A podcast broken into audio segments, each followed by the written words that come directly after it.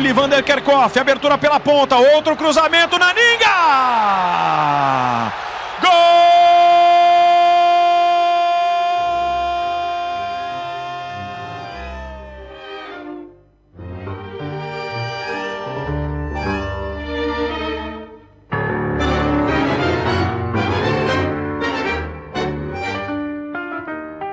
Alle haben lange Haare, alle flattern die Haare so hinterher, aber der geilste ist der Typ, der am Rand da steht. Unglaublich, Wahnsinn. Ernst Happel war ein Diktator, aber es hat niemand nur Mu oder Messi-Song dran. Ich sag mal, ich behaupte jetzt das Gegenteil, weil er ist der Liebling meiner Kinder gewesen. Ich bin ein Happeljünger, das sage ich immer. Und natürlich ist der Name Hans Krankel mir auch weiterhin präsent. Ausverkaufte Stadion, ein Wahnsinn. Und der Schiedsrichter gibt es da nicht südamerikanischer äh, Lifestyle war das. Ich würde dann sagen, nichts ist scheiße aus Platz 2.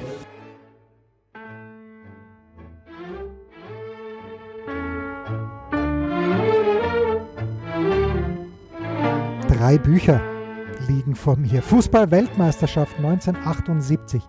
Erschienen im C. Bertelsmann Verlag. Auf dem Cover in der österreichischen Ausgabe wohlgemerkt Hans Krankel im Qualifikationsspiel gegen die Deutsche Demokratische Republik.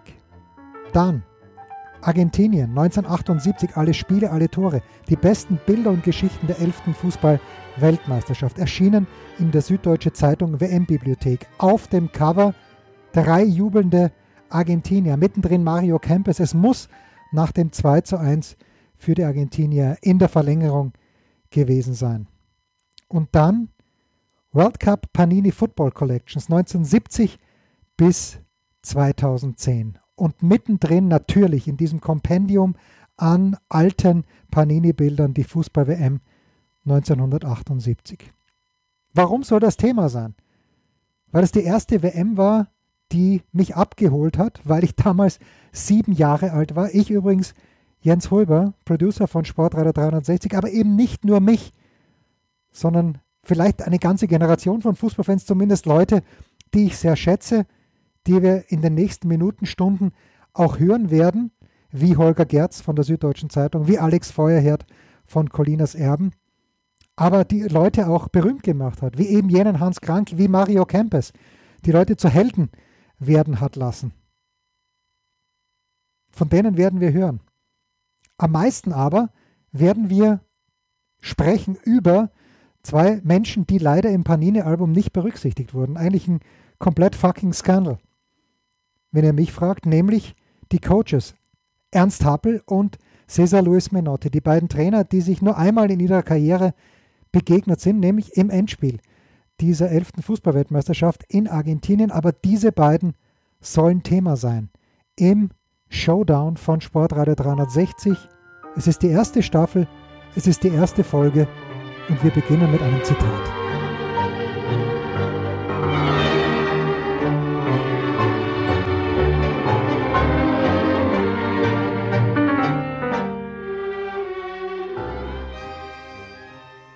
Cesar Luis Menotti und Ernst Happel waren in erster Linie grandiose Fußballtrainer, verwegene Raucher und jenseits des Platzes auch begnadete Lebemänner, was nicht gegen sie spricht.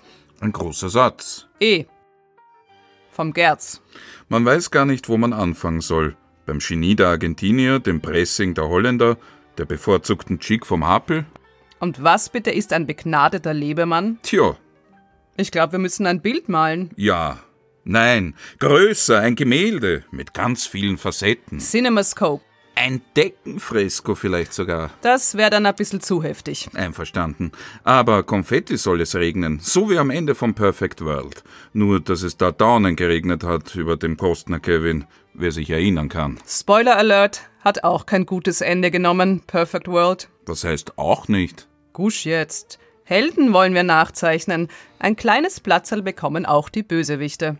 Gibt's da welche? Häufig. Nicht nur in argentinischen Militäruniformen und aus der Mitte steigen zwei Rauchsäulen auf. Happel Menotti. Die WM 1978. Herrlich. Samas? Ankik.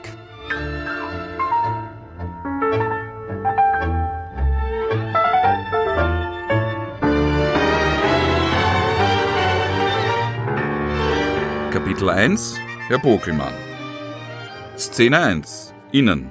Tag. Der 25. Stock im Redaktionsgebäude der Süddeutschen Zeitung. Holger Gerz empfängt. Der Producer ist im Diego Maradona Gedächtnis-T-Shirt gekommen. Es werden gespritzte Säfte gereicht. Apfel und Johannisbeere. Und es geht gleich um die Wurst. Denn wie soll man die WM 1978 all jenen erklären, die damals noch zu jung waren? Mit Bildern, die man zeigt. Ich würde mir immer die Bilder anschauen. Ich finde, dass die WM 78 die erste richtige Fernseh-WM ist. Das ist mein Eindruck. Vielleicht liegt es daran, dass ich, dass es meine erste richtige Fernseh-WM war, weil das ist die erste, die ich wahrgenommen habe. Aber ich habe das Gefühl, von der ganzen Ästhetik her, auch was man immer noch sieht, äh, sind den Leuten halt auch Bilder in Erinnerung geblieben. Also ähm, diese fliegenden Haare von diesen ganzen Spielern, dann diese ganzen Namen, das sind ja, das sind ja Tarantini und wie die alle geheißen haben. Das ist, klingt ja echt wie Konfekt teilweise. Also die, die Bilder im, im, im Zusammenklang mit den Namen, das, das ist es eigentlich, was mir, was mir in Erinnerung ist. Also mein Bild ist das wirklich des abdrehenden Mario Kempes nach dem, ich glaube, das war das 2-1, das er geschossen hat. Ja. Und ich glaube, das ist sogar auf, auf dem Titel eures WM-Buchs drauf. Ist auf dem Titel unseres WM-Buchs drauf. Und da muss man immer natürlich erinnern, äh, Konfetti. Der ganze Strafraum voller Konfetti. Und was anderes noch, das hat der Kollege Andreas Bernard gerade in einem sehr schönen Fußballbuch geschrieben, die Tore, die viel weiter gespannt sind als in Deutschland. Die Bälle fliegen da rein und der, der, der Torwart gräbt dann ist, man muss ihn wie aus dem Fischernetz rausholen. Das waren, das waren, das waren auch für uns natürlich völlig neue Bilder.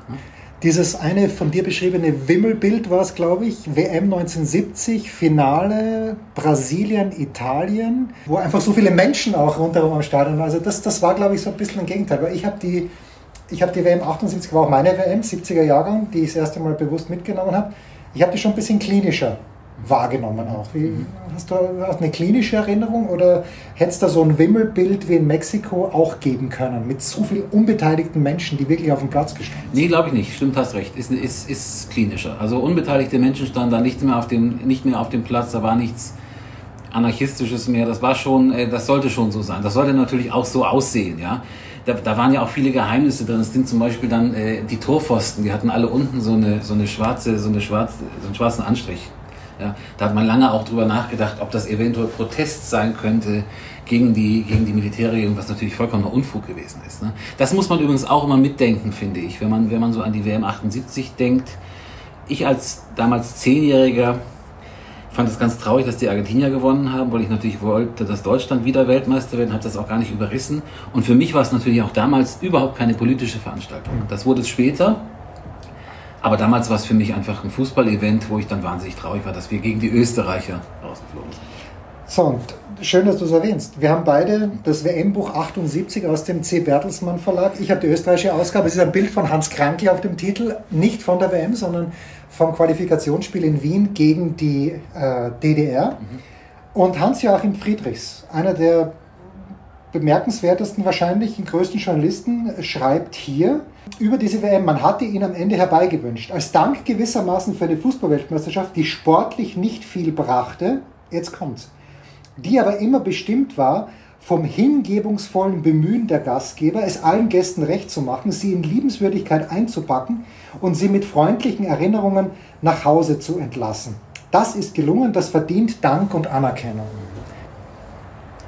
Ist interessant, das Zitat, ich kenne das gar nicht. Ich kenne von Friedrichs eine Vorberichterstattung, die total kritisch war, mhm. auch auf, äh, die natürlich auch politisch war, die deswegen natürlich hier auch für Geschrei gesorgt hat, ob man denn so kritisch auf den Fußball draufschauen soll.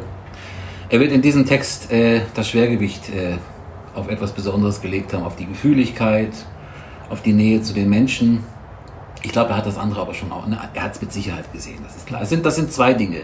Das eine ist das Politische und das andere, das ist übrigens immer bei Sportveranstaltungen so, ähm, ist das äh, Emotionale, was er da beschreibt. Man kommt irgendwo hin, man hat eine Vorstellung und man erlebt dann die Menschen, die wahnsinnig nett sind, die wahnsinnig warmherzig sind, die einen begeistert begrüßen.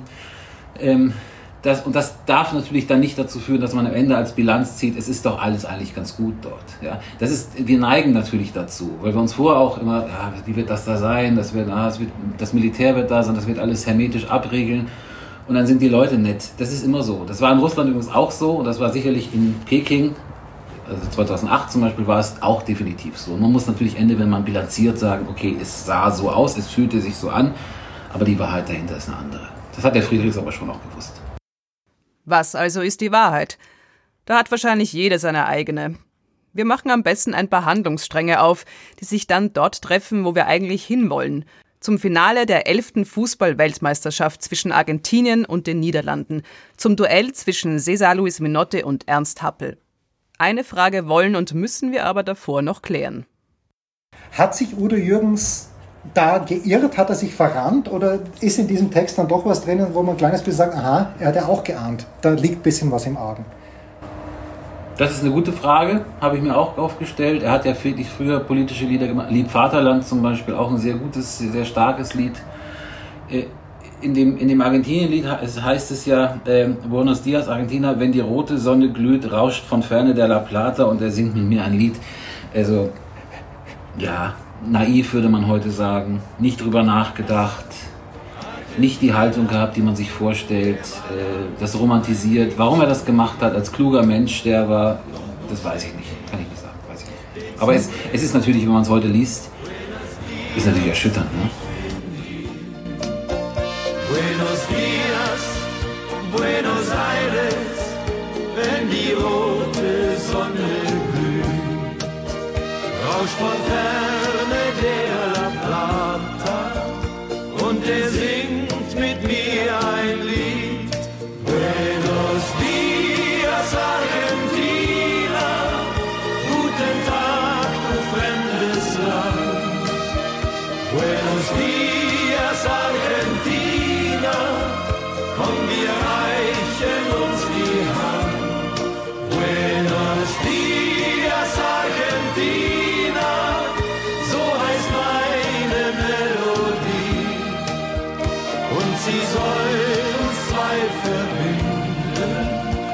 dem Band der Harmonie. Hand hoch, wer damals nicht mitgesungen hat. Was? Eben. Alle. Gut. Wir nähern uns also dem Rio de la Plata an und nehmen dazu zunächst einmal die gute alte deutsche Autobahn. Europameister 1972, Weltmeister 1974, die Titelverteidiger, die schon ziemlich lange keinen Qualifikationsstress für eine WM gehabt haben. Zuerst als Gastgeber gesetzt, dann eben als regierender Champion. Genau genommen war es der 22. Oktober 1969, an dem es für Deutschland zum letzten Mal ein bisschen haarig geworden ist. In Hamburg gegen Schottland. Hoch hätten die Buben von Helmut Schön nicht verlieren dürfen. Es ist ein 3 zu 2 geworden, mit einem späten Siegestour von Stan Libuda. Deutschland durfte zur WM nach Mexiko fahren, dort im Halbfinale das Jahrhundertspiel gegen Italien verlieren und schließlich Dritter werden. 72 und 74 die großen Titel, vor allem bei der EM auch mit großem Fußball.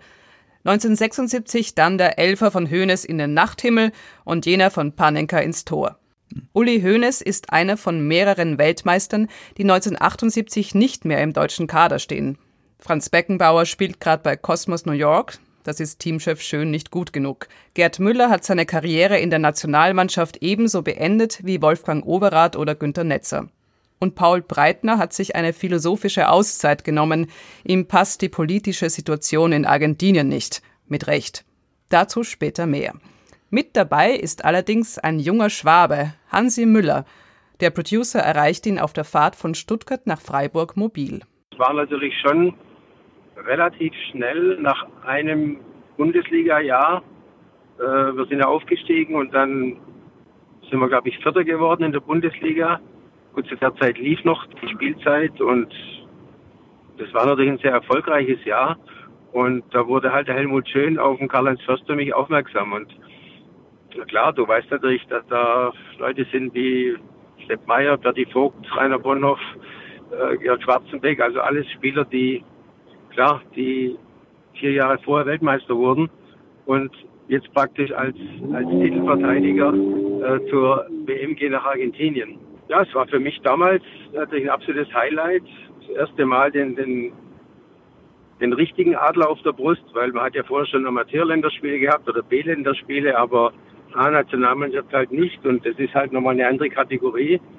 Und ich weiß nicht, was ich 20 Minuten oder was ich da gespielt habe, da achtest du auch gar nicht aufs Ergebnis oder äh, klar, man verliert nicht gern zu Hause gegen Brasilien, aber das war für mich natürlich sekundär. Für mich war die Tatsache, dass ich jetzt zum Nationalspieler geworden bin, kurz vor der WM in Argentinien, natürlich eine Riesengeschichte. Und mein, wenn man wenn man weiterschaut, ich habe dann zwei, noch ein zweites gemacht in Schweden und bin dann mit zwei Länderspielen im Gepäck als äh, mit dem Titelverteidiger nach Argentinien geflogen. Und das war natürlich dann ein weiteres Highlight, mit dem ich nicht gerechnet habe. Wie haben Sie das, Sie sagen ja selbst, das war überraschend mit nur zwei Länderspielen. Wie hat man das damals erfahren? Hat der DFB einen Brief geschickt? Hat Helmut Schön Sie angerufen? Wie, wie, wie wussten Sie, ab wann wussten Sie, dass Sie mit nach Argentinien fahren? Also wir waren ja 26 Spieler in Malente in der Vorbereitung und da war klar, nur 22 dürfen mit. Und ich habe natürlich äh, gehofft, dass ich äh, nicht ausgemustert werde äh, oder nicht unter diesen Vieren bin, die zu Hause bleiben. Und wenn ich mich richtig erinnere, war es so, dass äh, man Sportstudio äh, schauen sollte, um wo der Kader praktisch verkündet wird, um dann zu sehen, ob er dabei ist oder nicht. Ähm, ich bin mir jetzt nicht hundertprozentig sicher, ob es genau so war, aber ich habe so eine vage Erinnerung. Und wenn es so war, dann ist es natürlich auch ähm, sehr grenzwertig, dass er praktisch im äh, Fernsehen gucken muss, um zu sehen, ist man dabei oder nicht. Lässig. Übertragen auf 2022 hieße das ja, dass der Hansi bei Teamchef Schön antanzen muss, der für ihn ein Foto hat. Oder auch nicht. Eh, Hansi Müller ist jedenfalls nicht nur dabei, damit die deutsche Mannschaft mehr sind. Er spielt auch. In der Gruppenphase. Naja, ich meine, äh, da gab es ja drei Weltmeister, äh, der Sepp Meyer, der Berti Fuchs und der Rainer Bonhoff. Und die hatten natürlich als, als Weltmeister schon, sag mal, ein, ein bestimmtes Standing in der Mannschaft. Und äh, ich glaube, dass es so war, dass, äh, dass die drei beim Helmut Schön äh, irgendwie schon interveniert haben und ihren Einfluss, den sie hatten, äh, genutzt haben, um da ein bisschen Veränderungen herbeizuführen, weil wir hatten äh, zweites Spiel haben wir gegen Mexiko 6-0 gewonnen. Das war ein super Spiel, habe ich auch ein Tor gemacht. Und im dritten Spiel gegen Tunesien haben wir auch wieder schlecht gespielt, 0-0 gegen Tunesien. Und da danach kam ja die Veränderung. Da war ich dann äh, gegen Italien nicht mal auf der Bank, sondern eben auf der Tribüne. Und äh, in Buenos Aires war das Spiel. Das ist natürlich klar, dass wenn ein bisschen Sand im Getriebe ist, dass man äh, die, dass die etablierten Spieler äh, da eher Einfluss haben und, und versuchen auf den Trainer einzuwirken. Aber ich denke, das ist, äh, das ist in jeder, in jeder Mannschaft, in jedem Betrieb so, dass die, die Platzhirsche dann schon auch mal äh, sagen, was Sache ist und, und irgendwas, eine Veränderung erreichen wollen. Also ich denke, das ist, das ist gang und gäbe. Auch wenn es für mich damals bitter war, aber äh, damit muss man auch, auch leben können. Die Stimmung im deutschen Team also nicht prächtig. Und dennoch, die erfolgreiche Titelverteidigung wird sehr lange eine Möglichkeit bleiben. Bis ausgerechnet Österreich daherkommt. Cordoba. Alleine, dass es zu diesem Match überhaupt gekommen ist, ein biblisch Wunder. Vom Ausgang mal ganz abgesehen. Denn österreichische Gastspiele bei Fußball-Weltmeisterschaften sind rar. Das letzte vor Argentinien hat es 1958 in Schweden gegeben.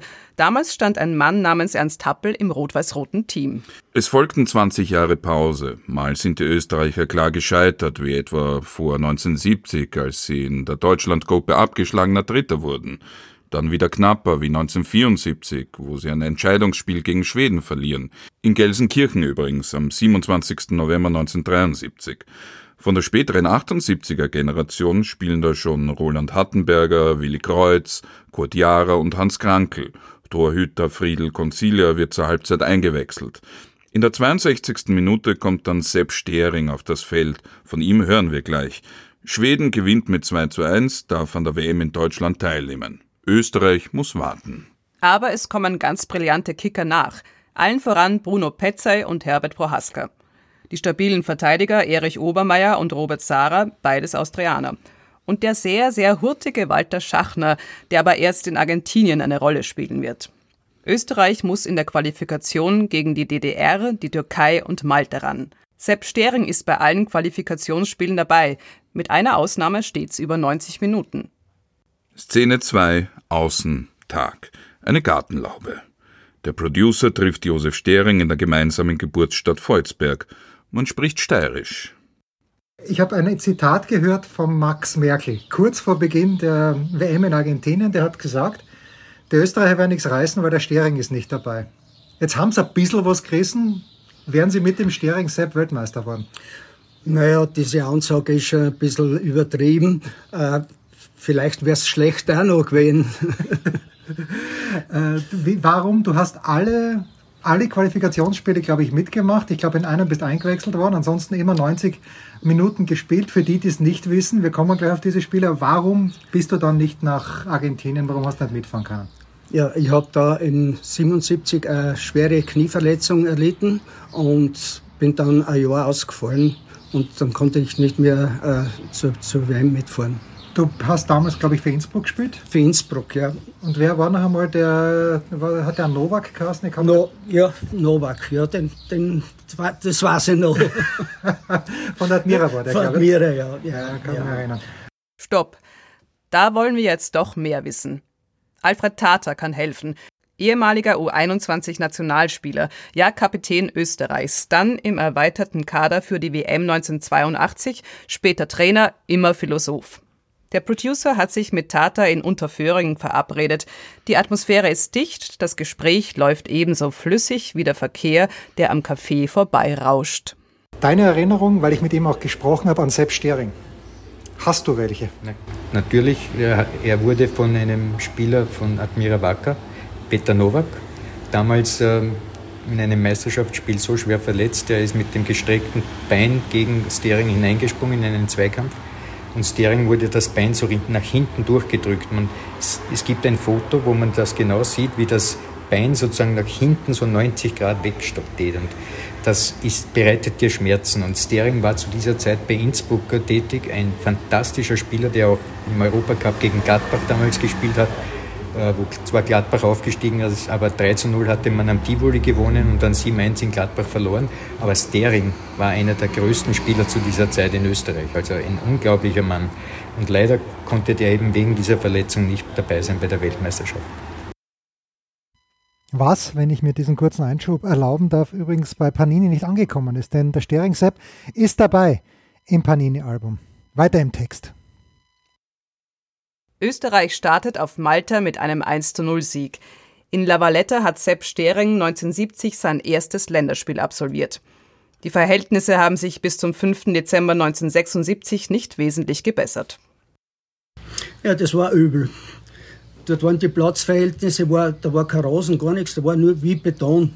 Und da haben wir eigene Schuhe gekriegt zum Spülen. Und ja, das war für uns unverständlich, dass so etwas überhaupt gibt. Für Österreich geht es im April 1977 weiter mit dem nächsten 1 zu 0, diesmal in Wien gegen die Türkei. Am Ende des Monats spielt es in Salzburg-Lehn Granada. Gegen Malta ist ein hoher Sieg Pflicht und vorprogrammiert. Hans Krankel hilft. Und wie? Salzburg, Österreich spielt gegen Malta, sechsfacher Torschütze Krankel, aber zweifacher Torschütze Stering. Ja. Erinnerungen an dieses Spiel. Ja, äh, 9-0 ist ausgegangen. Eins hat der, ein Tor der Birkner, Birkner Hans geschossen. Das ist sechsmal der Krankel. Äh, seid ihr, also ich, ich habe ja, den Originalkommentar war, wenn Österreich einigermaßen hoch gewinnt, aber das war ja damals nicht so klar, oder, dass man gegen, gegen Malta hoch gewinnt. Ja, es ist gegen niemand einfach, dass man äh, 9-0 gewinnt, nicht? Aber da- das war in Salzburg, das war eine ganz eine gute Leistung für uns. Wie bist du mit dem Krankel ausgekommen? Der, war, war der damals schon ein Star oder ist der erst wirklich erst dann in Argentinien geworden? Nein, nein, der Krankel war damals schon ein Torjäger, bis, bis geht nicht mehr, nicht? Und der war für jeden anerkannt. Das, Es ist angerichtet für die beiden Begegnungen mit der DDR, dem stärksten Gegner in der Gruppe. Die Spiele finden innerhalb von knapp drei Wochen statt. Am 24. September in Wien und am 12. Oktober in Leipzig. In Wien geht es drunter und drüber. Wir schießen das 2-1, glaube ich, wird nicht gegeben. Wird nicht anerkannt, wegen Genau. Abseits. Damals die Abseitsregel ja nicht so wie heute. Ja. Er war ja vollkommen in passiv Krankel, hat das Tor geköpft, aber Kreuz ist im Abseits gestanden, das wäre heute nie und nimmer Abseits. Also das war ein Riesenskandal in Österreich. Ich selber habe ein kleines Heft gemacht, wo ich so Zeitungsausschnitte hatte. Unter anderem habe ich diesen Schiedsrichter ausgeschnitten, Herr Reynolds aus, Aus Südafrika, Wales. Nein, Wales. Ah, Wales war, okay, Der ja. Waliser Ja. Reynolds. Und drunter habe ich geschrieben, Reynolds der Affe. Also so wütend war ich auf, auf diesen Referee. Das könnten wir jetzt so stehen lassen. Wollen wir aber nicht. Szene 3. Tag. Innen. Das Café Domeyer in Hitzing, also Wien. Martin Konrad hat sich mit dem Mann getroffen, den der Herr Reynolds ausgeschlossen hat, Hans Krankel. Das Platzerl im Gastgarten ist lauschig und ruhig. Dann kommt der Regen. Also hinein ins Getümmel. Der Goliador hat die Spendierhosen an, die verbalen. Diese rote Karte gegen die DDR also? Un sehr ungerecht. Alle haben den Schiedsrichter zart. Nein, es war, es war so. Es war Franken. Es war Franken und der Jürgen, ich glaube, der Groll war ein Tor, dieser vielfache Internationale von, von den Ostdeutschen und hat den Ball, hat den Ball von der Linie wegge weggefaustet und ist, außer, ist im Laufen gewesen außer und hat den ausgegangen und ich war am 20 Meter von Tor und der hat mir genau entgegengeköpft und ich habe von 18, 20 Meter geköpft, über alle Triebe ins leere Tor und das war ein Tor. Das war, das war glaube ich, unser 2-1 gewesen oder 1-0, das weiß ich nicht mehr. Ausverkauftes Stadion, ein Wahnsinn. Und der Schiedsrichter gibt das Tor nicht, weil der Stering ganz rechts im sogenannten Abseits Passiv war, damals passives Abseits, Ja, ist er dort gelegen, war verletzt nach diesem Angriff, frag mich nicht, und der hat das Tor nicht gegeben. Also es war der Perl. Wir alle hier, jeder hat ihm gerissen, ein Schiedsrichter, also was heute unmöglich war, weil da kriegst du gleich 10 Spiel. Und jeder hat ihm zart und jeder hat ihm gerissen. Und der letzte war ich, der gesagt hat, Alter, was ist mit einem? Es war ein Waliser, ein Waliser Schiedsrichter. Und mir hat er gesehen als letztes und mir hat er die rote Karten gezeigt. Bin dann mit der Polizei hinausgeführt worden. Es, war, es waren Tumulte, natürlich. Ja, waren leider ausgeschlossen und es war 1-1. Das Spiel endet 1 zu 1. Das heißt, Österreich darf in der DDR nicht verlieren. Ein Mann wird in Leipzig zum Helden. Wenn man sich das anschaut, in der ersten Halbzeit kann es 5-0 für die DDR stehen, oder? Weil der Conciliar war ja damals. Trotz- Wie, wie gut war der Conciliar damals? Ja, der Konziller hat uns äh, eig- eigentlich viele Spiele gewonnen. So, der war in einer Überform und der hat uns da im, im Spiel gehalten und ja, dann haben wir halt äh, durch ein Nulltor äh, das 1-0 gemacht und sind aufgestiegen. Ne? Das war der Hartenberger, glaube ich. der Hartenberger, ja. Okay, manchmal helfen auch viel Glück und Heimweh. Letzter Auftritt vor Argentinien in der Türkei. Ein Sieg muss her, um sich sicher zu qualifizieren. Herbert Prohaska ist so lieb, den Ball über die Linie zu spitzeln. Hans Krankel war mit einem lässigen Solo an der Entstehung wesentlich beteiligt. In der Izmir war die Hölle los. In der Nacht hat man ja gar nicht schlafen können. Vor dem Hotel sind die miteinander gefahren, haben bremst gehabt. Also die ganze Nacht war da nur Krawall. Und im Stadion selber, das war pumpvoll und da ist es rund gegangen. Habt ihr ein bisschen Angst gehabt da? Ja, wir, wir sind bewacht worden dort von, von den Leuten und in der Nacht sind dann die Gendarmerie gekommen und hat geschaut, dass da Ruhe ist, aber das, die haben keine Chance gehabt. Derweil in der Heimat. Und da erinnere ich mich noch genau dieses Entscheidungsspiel in der Türkei mit dem Spitz von Bohaska. Da war kein Mensch auf der Straße. Du hättest dich zwei Stunden auf die Hauptverbahn in Wien legen können, da wäre kein Auto gekommen. Das heißt, es war flächendeckend, hat jeder zugeschaut bei diesem Spiel und äh, das war eine unglaubliche Begeisterung. Und die hat natürlich uns all- alle erfasst und ich war wirklich schwer begeistert auch darüber, dass wir endlich einmal dabei sind. Ja, das waren alles, das waren alles diese schönen Erlebnisse. Ich meine, mein Erlebnis in Salzburg gegen Malta, das war einzigartig. Sechs Tore, das war für mich auch eine Sternstunde und, und super. Genauso super war in, vor 70.000 in der Türkei gegen 70.000 Türken. Haben wir 1 gewonnen. Also das ist auch, das war alles sehr super. Alle, alle diese Spiele, diese Qualifikation. Man darf ja nicht vergessen, wir waren ja bei der Europameisterschaft war es immer so, dass wir Qualifikation gespielt haben und wir haben immer durch ein Pech die Europameisterschaft nicht erreicht, um ein Tor, um einen Punkt. Also Und bei der Weltmeisterschaft war das so, dass halt einmal da wir die Glücklicheren waren. Österreich hat es also geschafft. Nach 20 Jahren darf man wieder bei einer WM mitmachen. Mit einer großen Generation, aber ohne Sepp Stering. Wobei. Ah, ich war sogar in Argentinien. Äh, der ÖFB hat mich hingeschickt mit der Dagmar Koller, die, die Quartiere anschauen als Belohnung, äh, was ich für den ÖFB geleistet habe. Moment, du warst in Moreno, warst du Ma, da? Ja. Mit, gleichzeitig mit der Mannschaft? Nein, vorher. Wir waren vorher dort, ja. Und äh, ja, deine Erfahrung dort, seid ihr nur hingefahren, habt ihr das angeschaut, seid ihr wieder heimgefahren oder hast du irgendwas sehen können von Argentinien? Ja, wir haben die, die Stadt angeschaut, aber und die Dagmar Koller hat, glaube ich, dort einen Auftritt gehabt und dann sind wir wieder heimgefahren, ja. Dagmar Koller, wer es nicht mehr weiß, war zu jener Zeit eine der bekanntesten Schauspielerinnen Österreichs. Gesungen hat sie auch. Offenbar war in Argentinien eine Fanbase vorhanden. An deutschsprachigen Menschen hat es nach dem Zweiten Weltkrieg dem Vernehmen nach ja nicht gemangelt. Das war jetzt ein bisschen bös. Wenn's wahr ist. Eh. Nur den meisten Leuten war das wurscht, mir auch, in meinem jungen Alter. Es hat halt noch kein Internet gegeben, kein Twitter, kein Facebook, kein nix. Vielleicht haben manche was gewusst. Geredet darüber wurde nicht, schon gar nicht in den österreichischen Medien, in den deutschen bin ich mir nicht ganz sicher. Eine schwierige Gemengelage. Aber wir treiben schon langsam auf das zu, worum es eigentlich gehen soll. Aber da hören wir dann nächste Woche mehr über Ernst Happel, über Cesar Luis Menotti und über den großen Showdown bei der 11. Fußballweltmeisterschaft 1978 in Argentinien.